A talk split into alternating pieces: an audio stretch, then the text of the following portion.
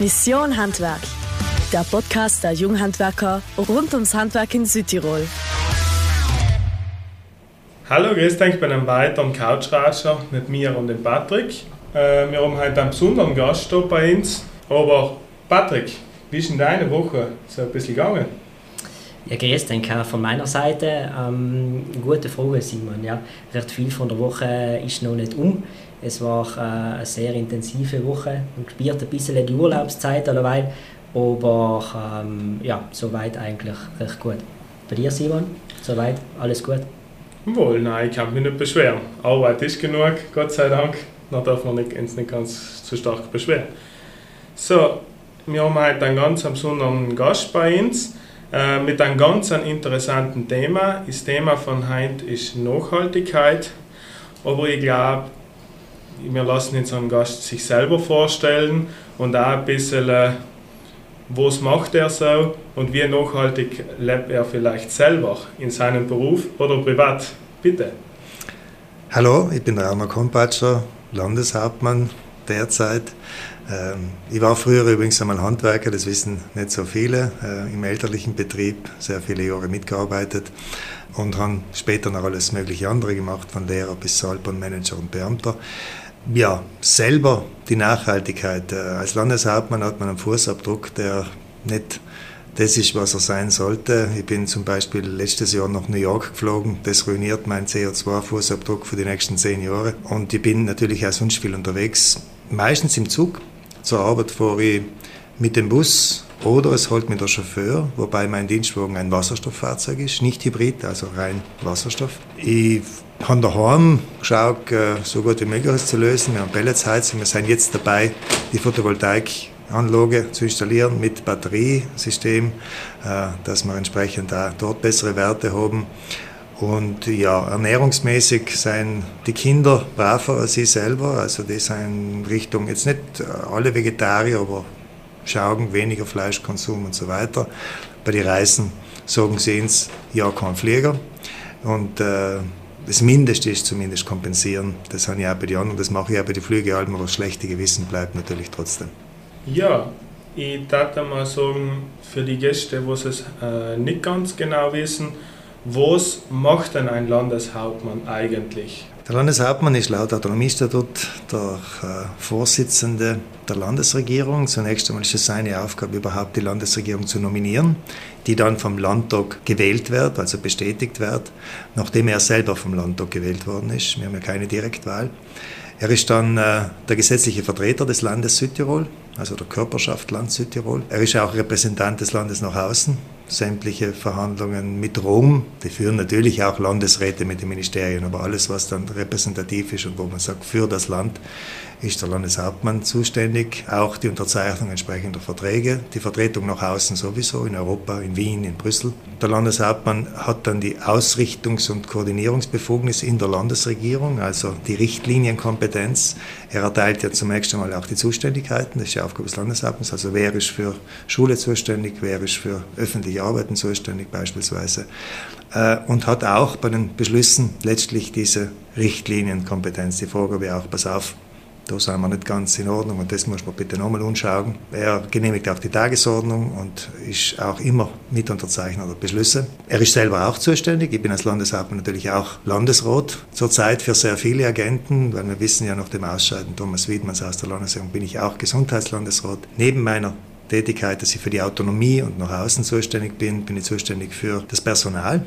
Deswegen ist mein Budget im Haus da das größte, weil das ganze Personalgeld für alle ist auf meinem Kapitel. Ich bin zuständig für die Finanzen, also auch dafür, dass das Geld überhaupt aufkommt. Deswegen führe ich auch die Finanzverhandlungen mit rum. Auch bei Steuerregelungen und so weiter bin ich der zuständige Landesrat.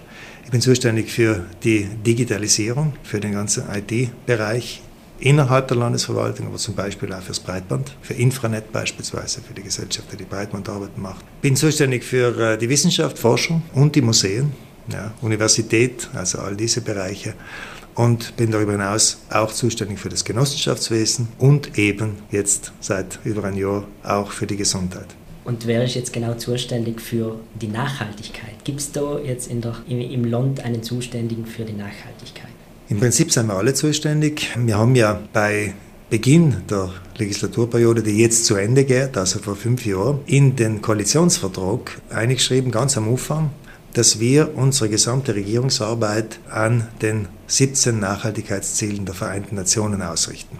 Die sogenannten SDGs, Sustainable Development Goals. Auch weil, wie gesagt haben, einfach, man muss das Wasser nicht neu erfinden. Da haben ja damals extrem viele Universitäten, Wissenschaftseinrichtungen, alle Staaten miteinander das Konzept erarbeitet. Was ist gute Politik? Was soll sie machen? Welche Ziele sind zu verfolgen? Und außer kann man sein, die 17 mit jede Menge Anleitungen, wie man das machen muss, auch mit Indikatoren. Und man gesagt, okay, das machen wir. Wir sind übrigens weltweit nicht die einzigen, das sind mittlerweile die allermeisten Regionen. In Europa ganz besonders alle haben sie diese SDGs stehen und die Plakate hängen und so weiter. Das ist Standard. Und deshalb sind wir alle zuständig, weil die Ziele gehen ja von keine Armut nicht? oder Gesundheitsvorsorge für alle oder Bildung für alle bis hin eben zu die ökologischen Ziele. Man meint dann, Nachhaltigkeit ist eine Sache der Umwelt. Nein, da geht es ganz viel um Gerechtigkeit, um soziale Gerechtigkeit, eben um Bildungszugang, um diese Themen, bis hin zu den Wirtschaftszielen. Wettbewerbsfähige Wirtschaft ist ein Nachhaltigkeitsziel der Vereinten Nationen. Nicht? Also, dass die Wirtschaft funktionieren muss. Lebenswerte Städte, lebenswerte ländliche Räume zum Beispiel. Und deswegen sind wir alle zuständig, weil das in alle Bereiche spielt. Natürlich habe ich mit dem ganz besonders verschrieben. Das wissen die Leute in Südtirol inzwischen. Sie kennen das Wort Nachhaltigkeit oft glaube ich, schon gar nicht mehr hören. Weil ich aber glaube, dass es es einfach richtig ist, dass man in der Politik nicht allem im Tagesgeschäft äh, entscheidet. Natürlich gibt es ein Problem, ein Loch in der Straße, das zu richten. Dann muss man schauen, dass der zuständige Straßendienst das macht. Gibt es irgendwo ein Thema, dass eine Kurve zu schmal ist, muss man sie ausbauen. Gibt es ein Thema, dass in der Raumordnung irgendeine Regelung nicht funktioniert, muss man sie anschauen. Aber es soll jetzt schon eine, eine grundsätzliche Ausrichtung geben und das ist genau diese Nachhaltigkeitsstrategie. Deswegen habe ich in meinem Zuständigkeitsbereich, in meinem Ressort auch einen Mitarbeiter, der Nachhaltigkeitsbeauftragter ist, der ein bisschen die Arbeiten koordiniert. Nicht der allem alle Ressorts darauf hinweist und sagt, du pass auf, es müssen uns das noch schicken und da müssen es äh, uns den Bericht machen. Wir haben einen Klimaplan, den wir machen. Jetzt brauchen wir für eng alle Inputs, weil es ist natürlich die Landwirtschaft muss uns ihren Teil schicken. Das Handwerk muss den eigenen Teil schicken, nicht? was ist da, genauso wie die Mobilität beispielsweise und so weiter. Deswegen haben wir die Koordinierung beim Landeshauptmann und deswegen ja, ich bin sehr damit beschäftigt, weil es auch eben bereichsübergreifend ist. Und da haben jetzt mal ganz konkret fragen, wenn wir jetzt weggehen von den 17 Zielen, was versteht der Landeshauptmann konkret unter Nachhaltigkeit? Ja, der Begriff selber, das wissen inzwischen viele, kommt aus der Forstwirtschaft. Das ist damals die Überlegung gewesen, dass man gesagt hat, wenn man einen Wald gut bewirtschaftet, dann nimmt man eben so viel Holz aus, wie nachwächst. Damit der Wald einem stabil bleibt und somit ich nicht äh, Schaden mache für die nächsten Eigentümergenerationen. Nicht? Und ich sage, wenn ich das so mache, dann ist eigentlich halb gleich viel da. Und deswegen Prinzip nachhaltig heißt so arbeiten, leben, wirtschaften, dass nicht mehr verbraucht wird, als wir auch jährlich wieder erneuerbar vorhanden ist und so weiter, damit die nächste Generation nicht einen Schaden hat für das, was man heim tut. Ressourcenschonend kann man auch sagen, war ein anderer Begriff. Aber es ist eben nicht lei der Umweltbegriff, inzwischen ist Nachhaltigkeit noch viel mehr. Es betrifft eben auch die Frage der sozialen Nachhaltigkeit, sprich Gerechtigkeit, dass alle zu leben haben, dass es keinen Hunger gibt, dass alle Bildungszugang haben, dass alle Dinge. Und dort ist mit dieser Nachhaltigkeit eben auch das Thema der Chancengerechtigkeit gemeint. Eben auch, dass alle eine faire Zukunft haben. Und genauso ist diese Nachhaltigkeit auch genau deswegen, damit man das herstellen kann, auch in Bezug auf die Wirtschaft. Dann sagen wir wieder beim Punkt, ich muss das ja auch finanzieren können. Ich muss ermöglichen, wenn ich so will, keine Armut, dann müssen die Leute an Arbeit und ein Einkommen haben haben und somit den schönen Traum, dass man sagt, wir dienen einfach nichts mehr, dann machen wir der Umwelt keinen Schaden, wird nicht funktionieren. Deswegen muss man eben die Wirtschaft genauso mitdenken, als wie das Soziale, wenn man ein Umweltthema umgeht und umgekehrt, wenn man Wirtschaft denkt, muss man auch Umwelt und Soziales mitdenken. Also wenn wir nochmal auf, auf Südtirol gehen und das Thema Forstwirtschaft haben Sie angesprochen. Südtirol ist ja ein sehr waldgeprägtes Gebiet. Inwiefern ist jetzt Südtirol nachhaltig? Wir sind überhaupt nicht nachhaltig. Ja, so wie übrigens ganz Europa nicht nachhaltig ist und eigentlich kein Land auf der Welt wirklich nachhaltig ist. Wir haben einen äh, CO2-Fußabdruck, was jetzt zum Beispiel das Klima anbelangt, der deutlich niedriger ist als der europäische Schnitt, aber von null weit weg. Wir sind bei äh, knapp vier Tonnen pro Kopf bisschen drunter. Der EU-Schnitt ist fast das Doppelte. Und somit kann man sagen, wir sind schon viel besser unterwegs und haben es deswegen auch leichter, Neutralitätsziele zu erreichen, weil wir eh schon viel besser sind. Wobei wir ehrlich sein müssen, nicht weil wir so super sind, weil wir vor allem die Wasserkraft, die hilft uns ganz enorm, okay. dass wir schon viel, viel weiter vorne sind. Aber auch bei den anderen Sachen, nicht? Biodiversitätsziele zum Beispiel, nicht? Äh, wir haben eine Landwirtschaft, die natürlich auch sehr mit Monokulturen arbeitet in vielen Bereichen. Und das ist natürlich für die Biodiversität nicht fördernd. Wir haben genauso Industrieprozesse, Prozesse, die sehr Energie energiefressend sein, was an und für sich noch nicht das Problem ist. Aber wenn es nicht erneuerbare Energien sein, sondern fossile Energieträger, wo die Energie herkommt, Kohle, Öl, dann ist es wieder schädlich. Und wir Südtiroler sind extrem viel unterwegs. Wir haben äh, viel Verkehr, wir schimpfen vor allem über die Touristen. Wir müssen wissen, dass der allergrößte Teil des Verkehrs allem noch hausgemacht ist. Und das hat damit zu tun, dass eigentlich Antal wunderbar funktioniert hat. Südtirol ist nachhaltig in dem Sinne, dass die ländlichen Räume noch belebt sind, bewirtschaftet, bearbeitet, die Leute vor Ort leben und wohnen. Nicht die Landflucht stattgefunden hat. Ganz viele Regionen sind da ja komplett gescheitert und wenn das einmal passiert ist, das kriegst du kaum wieder zurück. Südtirol hat das errichtet, dank der großartigen Politik auch meiner Vorgänger und so weiter. Und haben geschaut, dass die Täler und Dörfer draußen alles stattfindet. Arbeiten, Handwerkerzonen, Wohnen, die Erweiterungszonen, aber auch Vereinsleben, Kultur, Schulen, Kindergärten, die ganzen Dienstleistungen. Das ist die Südtiroler Erfolgsgeschichte im Grunde. Ein Nachteil hat es, das ist alles super nicht? und das will man auch ja nicht vergessen. Natürlich sind nicht überall alle Arbeitsplätze vor Ort und nicht alle Dienstleistungen. Wir fahren ganz viel miteinander. Wir fahren von einem Dorf zum anderen, vom Dorf in die Stadt oder von Stadt in Dorf und wir haben extrem viel Verkehr. Und das Interessante ist, unser Hauptproblem beim CO2, wenn wir jetzt beim Klimaschutz sein, in dem Bereich, ist der Verkehr. Das ist nicht überall so. In vielen Regionen ist das das Heizen zum Beispiel, Haupt-CO2-Emittent, also Ausstoß. Bei uns ist 44 Prozent vom Gesamt-CO2-Ausstoß der Verkehr. Jetzt werden wir gleich sagen, ja, die Autobahn ist schuld. Stimmt nicht ganz, weil für die 44 Prozent ist leider ein Drittel Autobahn, der Rest sind alle anderen Straßen. Und auf der Autobahn sein knapp die Hälfte auch mir selber, von dem, was sich da in Südtirol allem bewegt, und ab. Und somit ist der größte Teil. Äh, es ist bei uns. Bei der sozialen Nachhaltigkeit sind wir nicht so schlecht, auch nicht perfekt. Das heißt, bei uns gibt es eine recht gute Chancengerechtigkeit. Das heißt, bei uns entscheidet nicht so sehr, ob man einen guten Bildungserfolg hat, einen Abschluss, ob das jetzt eine Berufsausbildung ist oder ob es eine andere Ausbildung ist, aber dass man wirklich zum Abschluss kommt, ob man reiche Eltern gehabt hat oder nicht. Das entscheidet sich bei uns, ist weniger abhängig als in anderen Regionen. Das kommt allem aus der PISA-Studie aus. Da sind wir ganz, ganz vorne. Ganz Europa ganz, ganz vorne, in diesem Nicht-Abhängigkeit von dem, und das ist ja Sachen. Nicht? Also nicht, dass du, wenn du reich geboren bist, bleibst reich, und wenn du arm geboren bist, dann hast du keine Karrierechance. Ist bei uns relativ besser. Das ist nicht perfekt. Wir haben noch die Wohlbetuchten wie mehr Chancen, aber es ist viel besser als in anderen Regionen. Wir haben auch einen umfassenden Gesundheitsdienst, das gibt jeder zu ihnen. Nicht? Das muss auch jeder warten, wir bleiben lange Wartezeiten, aber es ist für alle offen. Also all diese Dinge. Wir sind nicht schlecht unterwegs und jetzt kürzt es vielleicht. Wir messen das. Das kann man im Web anschauen. Äh, wir haben den sogenannten SDG-Tracker, also Nachhaltigkeitstracker. Kann man alle Südtirol Nachhaltigkeit googeln, da kommt man eh schon. Da kann man draufklicken. Und dort haben wir zu alle 17 Ziele, messen wir Südtirol im Vergleich zu anderen Regionen und im Vergleich zum Staat. Da kann jeder nachschauen. Und das Bittere was rauskommt, ist, wir sind nicht die Bestigsten. Nicht? Wir sind nicht überall die Weltmeister. Nicht? Es gibt Bereiche, wo andere besser sind. Wir sind aber insgesamt relativ gut unterwegs. Das ist die gute Nachricht, aber wir noch viel Luft nach oben.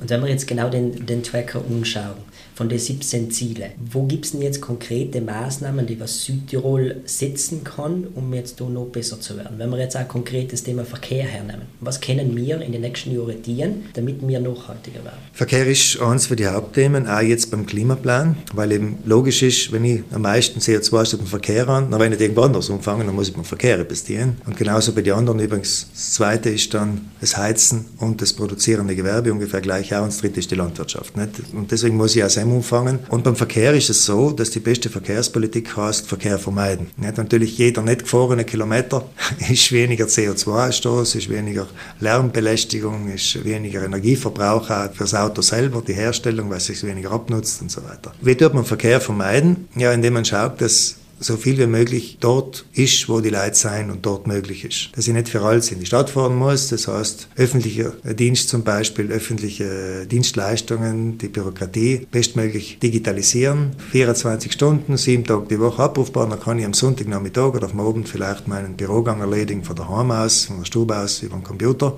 Wenn es gut gemacht ist, ist es auch nicht nervenaufreibend und ich spare eine Fahrt irgendwo hin. Das ist jetzt ein Beispiel. Nicht? Also Verkehr vermeiden. Das heißt, da schauen, dass vielleicht die Leute vor Ort eine Arbeit haben, dass sie nicht müssen schon zehn Kilometer fahren, um das Kind in die Kita zu bringen, nicht? Äh, bevor sie noch zehn Kilometer wieder in die andere Richtung fahren, um wieder arbeiten zu gehen. Nicht?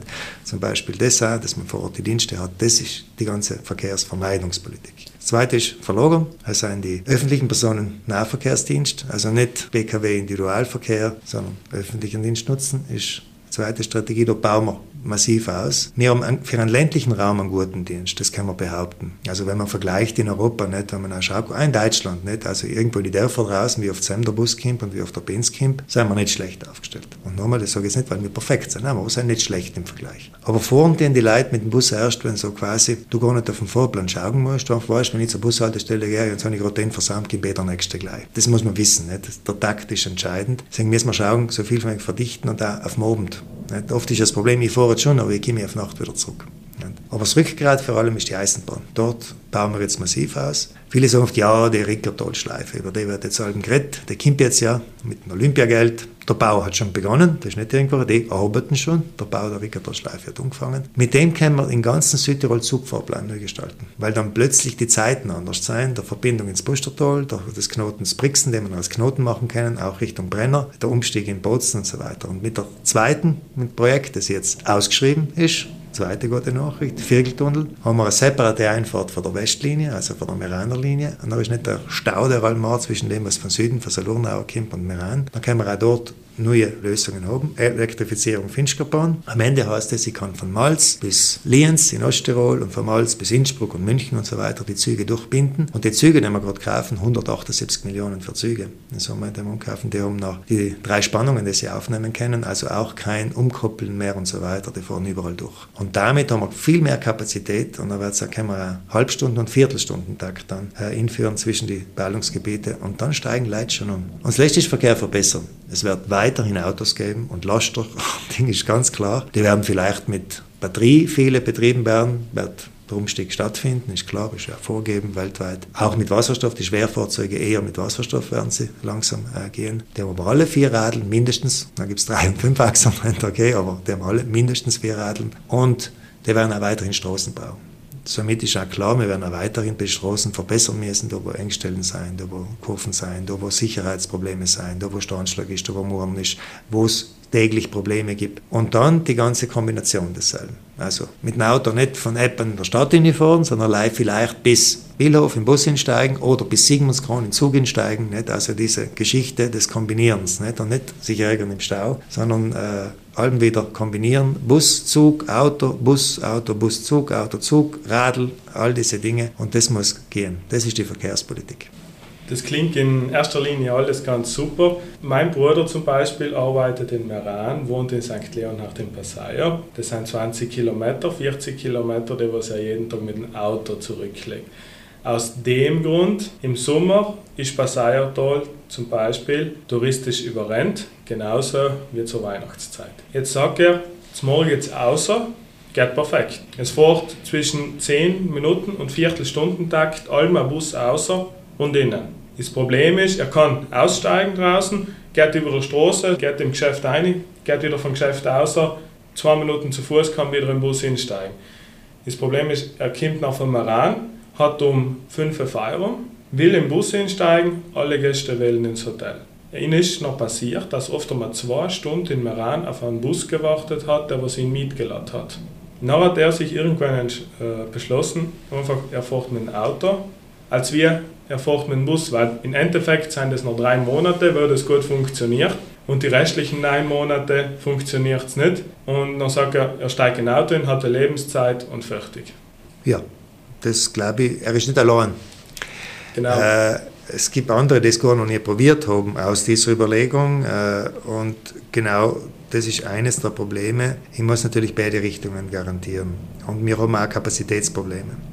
Es ist ja gut, dass die Touristen auch die öffentlichen Verkehrsmittel nutzen, weil sonst haben wir noch mehr Stau, wenn sie alle mit dem Auto durch die Gegend fahren. Wir haben ja auch ein Ticket für Touristen, das übrigens nicht gratis ist und auch nicht günstig, also ist für die Einheimischen, das wäre bei der Gelegenheit noch los. Die zahlen pro Kilometer mehr als wir der Einheimische. Das ist so, das ist auch nachweisbar. Auf die Einzelfahrt bezogen, wenn ich also vielleicht eine Fahrt zahle und der Gast am ganzen Tag mit dem Ticket fährt, dann ist es nicht so, aber pro Kilometer durchschnittlich, wie viel es genutzt wird, sollen die Touristen mehr. Das ist auch bewusst so gewollt. Wir haben das Ticket jetzt aber nicht praktisch verpflichtend für alle eingeführt, was eigentlich die Option war. Wir haben gesagt, haben, alle müssen das praktisch kaufen, alle, alle Hotelbetriebe, das kaufen ja die Hotelbetriebe und geben sie ihre Gäste. Wir haben es alle nur als freiwillig. Der Hotelbetrieb zahlt dafür, wenn er das dem Gast gibt, das ist klar. Äh, warum nicht? Weil wir gesagt haben, wir schaffen es noch nicht. Dann haben wir das Problem, was gerade beschrieben ist, in Passaiertal, noch in viele andere Orte in Südtirol auch, weil wir noch nicht die Kapazitäten haben. Wir bauen enorm aus, wir haben Busse dazu gekauft, äh, vor allem kommen jetzt noch ganz viele. Im Laufe dieses Jahres und nächstes Jahr kommen ganz viele neue Busse. Und die haben mehr Busse bedeuten wie bisher, aber wir haben schon ein großes Problem, wir haben die Fahrer nicht. Und das ist ja bekannt, nicht? wir haben ja, glaube ich, viele Probleme auch gehabt, Leute um Saarlepp, wo Busfahrer drin sitzen, nicht einmal genau wissen, wo die Haltestelle ist und wo quasi hinfahren muss. Das hat damit zu tun, dass wir eben jetzt auch massiv Fahrer umwerben oder ausbilden müssen. Wir haben inzwischen auch mit europäischen Mitteln, ESF-Mittel finanzierte Ausbildungskurse für, für Busfahrer. Wir laden auch alle in, das darf ich da nutzen. Nicht? Es zahlt quasi das Land, wenn die Busfahrer Ausbildung machst. Nicht? Das darf ich da sagen, kann man sich gleich einig im Internet finden, dass das bitte ummelden und Busfahrer werden weil wir auch die menschliche Ressource brauchen neben dem Bus und natürlich kostet es Geld. Oft wird ja auch gesagt, wir sollten sortieren, wie es ganz wenige Länder in Europa haben, Luxemburg und Litauen, die haben ja einen ÖPNV gratis praktisch. Nicht? Dann sage ich, ja, jetzt werden wir nicht schaffen, massiv ausbauen, mehr Busse und auch auf Nacht länger, weil oft ist ja das Problem, nicht? ja, Berliner heim müssen, dann ist keiner mehr. Ich fahre sonst gerne mit dem Bus, aber ich muss halt auch um 10 Uhr auf Nacht noch heimkommen und dann ist keiner mehr. Jetzt schaffen wir nicht den Ausbau und gleichzeitig sagen wir, kassieren gar nichts mehr. Wir werden sowieso schon mehr Geld investieren müssen. Wir geben hunderte Millionen jedes Jahr aus für den Busdienst. Plus geben wir inzwischen auch hunderte Millionen aus für die Investitionen, die wir machen. Wir haben da zum Glück europäische Mittel, BNR, RERA und so weiter, nicht, aber trotzdem. Die Antwort kann sein ein Ausbau auf diese Geschichte. Es gibt viele Linien, wo das bereits recht gut funktioniert. Ja. Ich kann zum Beispiel sagen, für meinen Bereich meistens einer touristischen, obwohl ich auch so Tourismusgegend im Schlerngebiet. Es ist zurückgefahren auf dem oben bei mir auch in der Regel nicht ein Problem. Ja, es kann schon sein, dass ich stehen muss. Ja, aber es halt die, jetzt die 16 Kilometer, was es bis Völz ist, aus und nachher, okay, ist zwar nervig, nicht, darf nicht sitzen auf der Steg nieder wie andere auch. Bei mir ist eher das Problem, dass halt der letzte Bus um 2010 in Bozen, 2040 in Bozen weg, 2040, und ich halt sehr oft längere Arbeitszeiten habe, nicht sage ich. Und das geht in andere auch so. Nicht? Das erlebe ich also selber auch. Und das werden wir auch nie ganz lösen, aber da mit einer besseren Vertaktung, mit der Verdichtung, werden sicher noch mehr in Anspruch nehmen. Und das ist die große Herausforderung, deswegen bauen wir es auf Las. Ich glaube, was auch ganz interessant ist, in dem Moment, wo wir jetzt über Busse vielleicht auch noch reden, die ganz vielen Außerdienstfahrten, Servizierfahrten zum Beispiel. Wir haben ein Bus, was sich bei uns drin die Leute ziemlich viel aufregen, der fährt um halb eine auf Muss, dreht drin um, fährt außer Dienst außer, um um halbe zehn nochmal als Linie innen zu fahren und drin zu parken. Und dann sagen die Leute, ja, wenn ich kann jetzt aber mit dem mit rausfahren, dann könnte ja eine Stunde länger bei meinen Kollegen drin bleiben und den Bus noch nutzen. Aber weil der Ausfahrwerk konnte auch mitnehmen, ist das im Grunde ja eine sinnlose Fahrt. Da kommt dann nicht so Gerüchte außer wie zum Beispiel, die Busse kriegen mehr gezahlt, wenn sie Fahrten machen für Außerdienst und äh, vieles weitere. Was hat denn das zum Beispiel auf sich? Ja, wir haben früher viel mehr Außerdienstfahrten gehabt. Also einem ganz einfachen Grund, wir haben viel mehr für die Außerdienst für die Lehrkilometer gezahlt. Das war übrigens ein Teil des großen Streites mit einem Busunternehmer, dessen Name in Südtirol ja bekannt ist, weil wir dann beschlossen haben, das war meine Regierung, das war meine erste Amtszeit, dass wir nicht mehr so viel für die Lehrkilometer zahlen, auch weil es europäischen staatlichen Richtlinien widersprochen hat. Und wir haben das auch geändert einfach, nicht? haben das gekürzt. Und damit natürlich die Busunternehmer gezwungen, ihre Sachen nochmal anders zu organisieren. Nicht? Weil wenn ich bei der Ausschreibung sage, schau, ich schreibe aus, das ist der Preis pro Kilometer und für die Leerkilometer zahle ich pro Kilometer das, aber maximal x Prozent vom Gesamtvolumen und mehr zahle ich nicht, der Rest ist dein Problem, wenn du es nicht besser organisierst, dann kriegst du andere Angebote. Es lässt sich nie ganz vermeiden, dass Leerkilometerfahrten drinnen bleiben, weil wir natürlich die Linien ausschreiben im Ding. Das ist natürlich, wenn so ein Ergebnis kommt, das mag nach dem Zufall geschaut, dann sagen sich die Leute, ja, Entschuldigung, wenn er jeden Tag den, den außerfährt, dann können sie einen kleinen Vorplan aufnehmen. Heißt natürlich, dass er ins Meer kosten hat, weil den zahlen wir ihm ganz viel, viel weniger als wir die gefahrenen Kilometer. Aber müsste man schauen, ob es wirklich eine Nachfrage gibt, dass dieser Mehrpreis drinnen war, dann kann man die Fahrt auch initiieren. Ja. Das ist die Antwort. Und wir zahlen da viel, wir zahlen die nicht voll, bei, bei weitem nicht diese Lehrkilometer. Und das führt dazu, dass die Unternehmen jetzt allen versuchen, sich selber so zu organisieren, dass sie so wenig wie möglich Lehrkilometer machen, dass sie die Busse so einsetzen, dass sie sagen, ich mache die Fahrt, dann mache ich die andere und dann kann ich die andere mitnehmen. Inzwischen ist vielleicht irgendwo eine Lehrstrecke. Nicht? Im Bus. Das ist schon, und ich will jetzt nicht bestreiten, dass es auch Situationen gibt, wo die Leute noch sagen, das verstehe ich jetzt nicht, der kann nicht, wo die Leute mitnehmen. Dann müssen wir es immer aber dann als Tarifkilometer finanzieren und dann müssen wir mit vollen Preis zahlen. In Salzburg ist zum Beispiel so, weil mein Bruder da wohnt, jeder Bus, der was zum Busbahnhof fährt, ist verpflichtet, wenn einer auf der Strecke, wie er fort auf der Bushaltestelle steht, ist er verpflichtet, die Person mitzunehmen. Und dann steht drauf, dass er Richtung Busbahnhof fährt und dann wissen die Leute, das ist die Richtung und dann muss der zusammen dann mitnehmen. Dass man sowas zum Beispiel dann, dann gibt es quasi keine Kilometer. Das war ja zum Beispiel ziemlich interessant. Ja, das äh, muss ich widersprechen. Im städtischen Verkehr haben wir so die Regelungen auch schon und das ist städtischer Verkehr. Im Überland hm, behaupte ich mal, wird das in Österreich und in Deutschland auch nicht so sein. Was ist nochmal ein Unterschied, nicht, wenn ich Überlandstrecken habe? Weil ich von vornherein selber mal sage, welche Strecken muss ich bedienen aufgrund der Nachfrage, die ist, und einmal die ausschreibe. Weil sonst so bietet mir einer alles an, alles, was ich nicht brauche, und ich muss es ihm halt voll zahlen.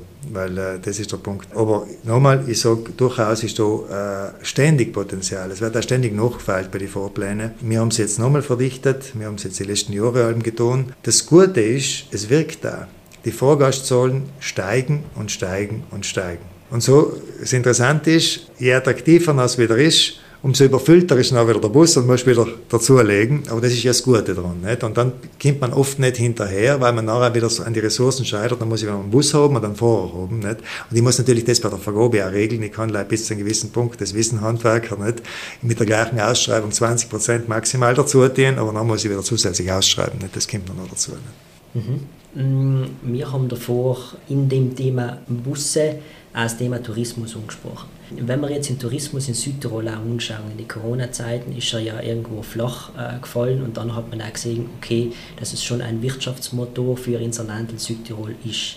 Jetzt sind wir wieder auf einem Punkt, wo wir sagen, okay, fast schon wieder zu viel Tourismus. Wie nachhaltig ist denn jetzt unser Land in Südtirol im Bereich Tourismus und was kann man da in Zukunft dienen, dass wir vielleicht ein Tick nachhaltiger werden in dem Bereich? Mhm. Ja, wie schon vorhin gesagt, wir sind nirgends wirklich nachhaltig und somit auch im Tourismus nicht. Das, so ehrlich müssen wir sein mit uns. Wir können überall deutlich besser werden. Und beim Tourismus ist es so, dass wir ja inzwischen was gemacht haben, was in Europa allein eine Region noch gemacht hat, das ist Mallorca. Wir sind die zweite Region Europas, die überhaupt eine Grenze einmal hingezogen hat. Also dass man sagt, wenn du willst eine touristische Beherbergung machen, das gilt nämlich auch für Airbnb, gell, dann musst du bei der Gemeinde immer Beton suchen, musst schauen, ob du es kriegst. Und da sind Limits, da sind Gesamtzahlen. Insgesamt im Land dürfen die Zahlen langfristig nicht mehr steigen. Wir haben einen Buffering geführt in einer Übergangszeit, aber die müssen auch wieder zurückgegeben werden mit den aufgelassenen Betten, die gleichzeitig stattfinden. Das ist etwas, was eben wir haben und es wird im Ausland auch als sehr interessant beachtet. Es hat vor kurzem im deutschen Nachrichtenmagazin Spiegel einen Bericht gegeben, wo es über Tourismus, dass es so teuer geworden ist, das Reisen, nicht? deutsches Reiseland, das war die Titelgeschichte und ich habe gestanden, ja auch Südtirol ist ein Hochpreisland, aber der Rest vom Artikel war, kann ich empfehlen nachzulesen, ein Lob auf die Südtirol-Strategie, die neue Wege beschreitet. Nicht? Wo wir Mut haben zu sagen, weil das ist nicht ohne, sagen, pass auf, wir denen jetzt irgendwo sagen, eine wirtschaftliche Tätigkeit hat da Grenzen. Hotels dürfen künftig die bestehenden sind die bestehenden. Aber neu darf ich nicht mehr, wenn ich unter 140 Betten bin, über 140 Betten gibt es dann nicht mehr in Südtirol. Weil wir die Idee vom familiengeführten Betrieb behalten wollen. Weil das riesige Ressort mit 350 Betten, das ist nicht mehr das, was der Gast als Südtirol Tourismus erwartet. Und das ist ja ein Teil der Qualitätsmerkmale von Südtirol Tourismus. Wir müssen auch natürlich jetzt machen, was wir auch schon machen. Das sind alles Dinge, die in Umsetzung sind. Wir haben die Erweiterung der Betriebe, die es ja wieder geben wird. Aber da haben wir neue Kriterien, einmal der Berechnung der Fläche, saubere ein bisschen, dass, dass wir alle wissen, das Gleiche wissen und wir wenig ärgern müssen. In der Gemeinde wird es so gerechnet und der anders. Aber vor allem auch, da haben wir drinnen auch äh, Nachhaltigkeitskriterien, das darf ich sagen, künftig, damit du erweitern kannst, deinen bestehenden Betrieb, musst du gleichzeitig nachweisen, dass du mit diesem Erweiterungsbau auch schaffst, ressourcenschonender sein, künftig zu sein. Was deine Energiekosten unbelangt, deinen Wasserverbrauch unbelangt und so weiter. Ist gemeinsam auch mit den Ingenieuren, Architekten und so weiter ausgearbeitet worden, also es sollen machbare Sachen sein. Aber das ist, die, und das wird morgen auch ein Wettbewerbsthema. Weil mit den ganzen Strategien und nochmal noch das Hotspot-Management, ist ja ganz klar, wenn alle wählen zum Praxer Wildsee oder zu den drei Zinnen auf, auf der Seisser Alm oder Trautmannsdorf oder wo auch immer nicht, äh, oder viel Nesser Kirchlohn schauen drinnen nicht, dann haben wir ein Problem, dass die Leute in der Werbung ein Bild sehen, und wenn sie da hinkommen, dann sehen sie eine Menschenmasse und sehen ihn sehr nicht einmal. Und das ist eine große Enttäuschung. Die stehen noch in Stau die längste Weile, haben noch vom Naturerlebnis nichts und das ist langfristig auch nicht etwas Gutes. Also dort haben wir auch, Praxis haben wir jetzt schon seit zwei Jahren Erfahrung damit, Kontingentierung, das Ganze mit ÖPNV organisieren. Ziel muss es sein, künftig, dass du mit deinem Handy das buchst, dann hast du gleich schon ein Bus-Ding, äh, hast gleich so, empfehlt er doch, nimm da den Zug bis da und dann hast du den Bus, dann hast du den Kopfhörer schon im Bus mit der Führung äh, dabei und du hast garantiert, dass da nicht mehr als so und so viel 100 Leute gleichzeitig sein. Das noch einen Vertrag, damit man noch ein Erlebnis hat. Das ist machbar und das müssen wir machen. Und dann werden wir auch langfristig erfolgreich sein. Erstens, im Sinne von einem guten Preis gezahlt kriegen, weil einfach sagen wir, der Südtirol-Urlaub, ja, wird schon teuer sein, aber die Qualität passt. Gell. Also sein Barsch halt, sei es was die Küche anbelangt, sei es die Landschaft anbelangt, die Services anbelangt, das passt. Das muss das Ziel sein. Und gleichzeitig werden wir nachhaltiger mit dem, weil wir weniger Masse, mehr Qualität haben und besser organisierte Dinge und auch im Ressourcenverbrauch der Betriebe besser sein. Das heißt, die Limitierung, davon bin ich überzeugt, nutzt nicht nur in alle anderen, also den Menschen, die nicht Touristiker sein, das haben sowieso, nicht wenn wir sagen, es ist schon mal genug, wie, sie nutzt auch den Touristikern, bin ich ganz fest überzeugt. Und ich glaube, ganz viele sagen das auch so. Und ja, da gibt es natürlich Diskussionen und Umstellung ist auch schwierig, aber den Weg müssen wir gehen. Und das ist vielleicht ein Beispiel, wie das Thema Nachhaltigkeit, ich bin überzeugt, das gilt auch übrigens fürs Handwerk, für viele Bereiche, insgesamt ins Wettbewerbsfähiger macht. Klimahaus war ja ein Beispiel, haben uns furchtbar geärgert sehr oft, nicht? Ja, die Vorschriften und die Regeln und das neue und das System. Faktisch, wir haben das dann exportieren gelernt, nicht? weil unsere Leute kennen das, unsere Handwerker kennen es, unsere Bauwirtschaft kann es, unsere Architekten und Ingenieure kennen es und inzwischen ist es ein Exportfaktor, unser Klimahausmodell. Und wenn wir da auch wieder schneller sein in viele Bereiche, dann werden wir letztendlich einen wirtschaftlichen Vorteil haben. Jetzt gibt es aber ja noch nicht einen normalen Tourismus, wir haben ganz viel auch einen Motorradpässe-Tourismus. Wäre es in der Hinsicht nicht auch interessant, sagen wir mal, weil es gibt viele Motorräder, die fahren einfach über den Timmelsjoch auf den Pass Stilfser Joch und einfach noch wieder aus dem Land außen, irgendwie wie am Timmelsjoch eine Maut für den Pässe-Tourismus zu errichten und das eingenommene Geld für die nachhaltige Finanzierung von Südtirol wieder herzunehmen. Die Regelung auf die Pässe brauchen wir auf jeden Fall. Wir haben beim Dimmelsjoch die Geschichte deshalb, weil die Maut auf österreichischer Seite ankommen wird, das wissen wir. Wir haben in dem Bereich leider nicht eine eigene Zuständigkeit. Wir arbeiten ja mit der Regierung in Rom dran, dass wir das endlich kriegen. Kollege Alfreider war jetzt beim Minister Salvini, der hat sogar selber einen Post gemacht, das muss aufhören. Er hat dann genau das Video, was ihm der Daniel gegeben hat, ins Internet gestellt und hat selber dazu geschrieben als Minister, das muss aufhören. Nach, ich habe gleich geschrieben und ich gesagt, äh, Minister, die Bände sollen da das. Nicht magst du jetzt machen, die Regeln. Du kannst leider Gerät machen, auf das warten wir lang schon. Maut ist auch eine Überlegung. Lei 1 ist inzwischen überall auf der Welt nachgewiesen. Maut verhindert und vermindert nicht Verkehr. Seil ist, die Leute fahren trotzdem, auch wenn sie zahlen müssen. Das macht es zum Teil sogar fast attraktiver. Das muss ja brutal schön sein, wenn sie mir da zahlen, machen auch noch. Das ist so praktisch die Überlegung. Und wenn ich beim Stilzerjoch am Auto hinfahre, dann braucht man, darf man nicht glauben, dass wir damit dann weniger Motorräder haben, die auch fahren. Nein, das soll ich jetzt nicht, äh, ich will nicht sagen, dass die Maut deswegen ein Blödsinn ist. Nein, nein, die Maut, die Maut ist ja in der Hinsicht, ich glaube eben nicht, dass es weniger wird, ob wir Maut einführen Aber wir nicht. haben wenigstens etwas davon. Genau. Nein, ist schon klar. Ich wollte gleich sagen, oft wird da, das habe ich schon aus der Frage vermutet, oft habe ich gesagt, machen wir Maut, dann haben wir weniger was fahren. Leider längst äh, überall, wo es Mautstraßen gibt, Großglockner und so, so Nein, ist nicht so. Nicht? Also es wird trotzdem gefahren oder es ändert sich minimal. Das ist nicht das Ziel. Aber Mauteinnahmen können dienen. Beim Stilfser Joch haben wir jetzt eine Gesellschaft gegründet mit der Lombardei miteinander, die genau eine Eintrittsgebühr, wird sie quasi, im Prinzip ist es eine Maut, ist ja noch wurscht, wie man es heißt, verlangen wird. Die kriegt dafür dann auch oben die Dienstleistung, kann auch oben gratis parken, weil sonst an der Oberfläche, das werden Häusleimer bezahlte Parkplätze sein, aber wer die bezahlt hat, kann er oben praktisch stehen lassen, kriegt auch sonst Services und so weiter. Das ist jetzt noch ein Modell. Bei den Grödnerpässe, bei den Dolomitenpässe insgesamt müssen wir eben noch eine eigene Regelung für Straßenverkehr sagen. Beim Stilfser Joch haben wir leider Sonderregelung in der Durchführungsbestimmung zum Autonomiestatut. Deswegen geht es Bei den anderen müssen wir es erst machen. Insgesamt braucht es sicher aber auch noch dazu mehr Kontrolle. Was wir jetzt hinführen, ist digitale Kontrolle. Wir kommen mit der Polizei nicht nach. Das muss automatisch gehen. Da muss einfach ein Roboter oben stehen, der in Lärm und die Geschwindigkeit und blitzt und straft und tut, weil es ist einfach auch eine totale Unart, wie da gefahren wird. Und dann bin ich schon überzeugt, dass wir dort auch Regelungen haben müssen. Also nicht Lei Maut und nicht Lei Geschwindigkeits- und Lärmbegrenzung, sondern auch Zeiten, wo nicht gefahren wird. Wo, ich bin überzeugt, dass das richtig ist. Das muss man aber davor gut organisieren. Die Leute haben auf der Vorstellung, ja, sperrt halt von 10 bis 2 zu. Wir haben viel mehr Chaos in die Täler, die darunter liegen und so weiter. Das muss man vorher mit der gesamten Serviceleistungskette, ist vom Parkplatz heraus bis zur, äh, zum äh, Management, wie du zurückkommst, dann, wie du drüber kommst, wie du wieder zurückkommst und auch mit der Regelung für die die was drin wohnen, die was drin arbeiten müssen, das muss automatisch funktionieren, nicht, dass die noch Zettel holen müssen, die müssen registrierte Kennzeichen haben, wo die Schrank automatisch aufgeht. Das muss man gut organisieren und dann sagen Leute, das dauert so lang, das ist ein Aufwand. Das sind komplexe Systeme, aber die müssen wir kommen. Letztendlich müssen wir da hinkommen. Wie Sie ja gesagt haben, in einem Moment ganz wichtig ist, wie auf die Pässe gefahren wird. Das wird wirklich oft radikal gefahren und ich wohne genau im Nadelöhr von Dimmelsjoch und die Aufenpass. Und wenn man da dann unter der Woche viermal in Hubschrauber hört und das Wochenende achtmal, weil Unfälle passieren, ich glaube, das ist dann auch nicht mehr nachhaltig, wenn der Hubschrauber muss oder generell die Rettungskräfte müssen so oft ausrücken, weil eben so radikal gefahren wird. Da müssen wir wirklich auch schauen, mit Kontrollen dahinter zu sein. Weil ich persönlich muss sagen, ich bin früher gerne besser gefahren und auch gerne Auto gefahren. Ich habe mittlerweile Angst. Nein, die Kontrollen müssen auf jeden Fall her, vor allem auch, es fordert viele Menschenopfer. Also wir haben leider dann eben auch viele Tote und da ist jeder Unfall einer zu viel, weil das ist dann das Nächste, was dazu kommt, ganz unabhängig von Umwelt oder anderen Gedanken. Und es ist die Belastung zu groß. Also ganz klar, wir ähm, sind da massiv am Arbeiten. Wir haben vielleicht viel Zeit verloren, weil allem über irgendwelche großen Superprojekte, wo sagst, jetzt praktisch wird alles gesperrt, geredet worden ist. Und man muss einen Schritt, einen Schritt nach dem anderen machen, wie man ein Haus nicht mit dem Dachumfang zu bauen, nicht, muss man auch bei den Sachen einmal beim Fundament umbauen.